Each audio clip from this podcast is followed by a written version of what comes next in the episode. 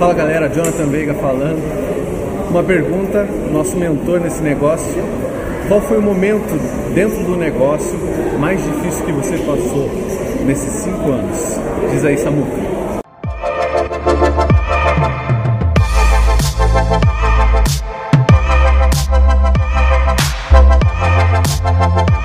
Grande Jonathan Veiga, ótima pergunta, não é? Eu vou te dizer o seguinte, Jonathan. Vamos ver se você vai me entender. Não basta você ser bom. As pessoas têm que saber que você é bom. E eu sempre fui um cara muito tranquilo, né? muito tranquilo.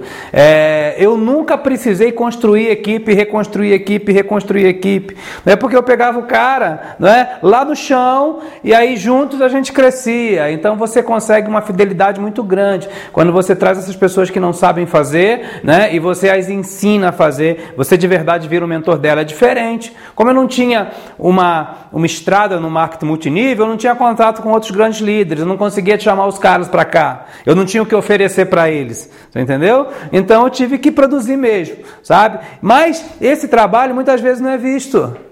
Porque as pessoas, né, não deveria ser assim, né, mas as pessoas olham os números, olham o resultado.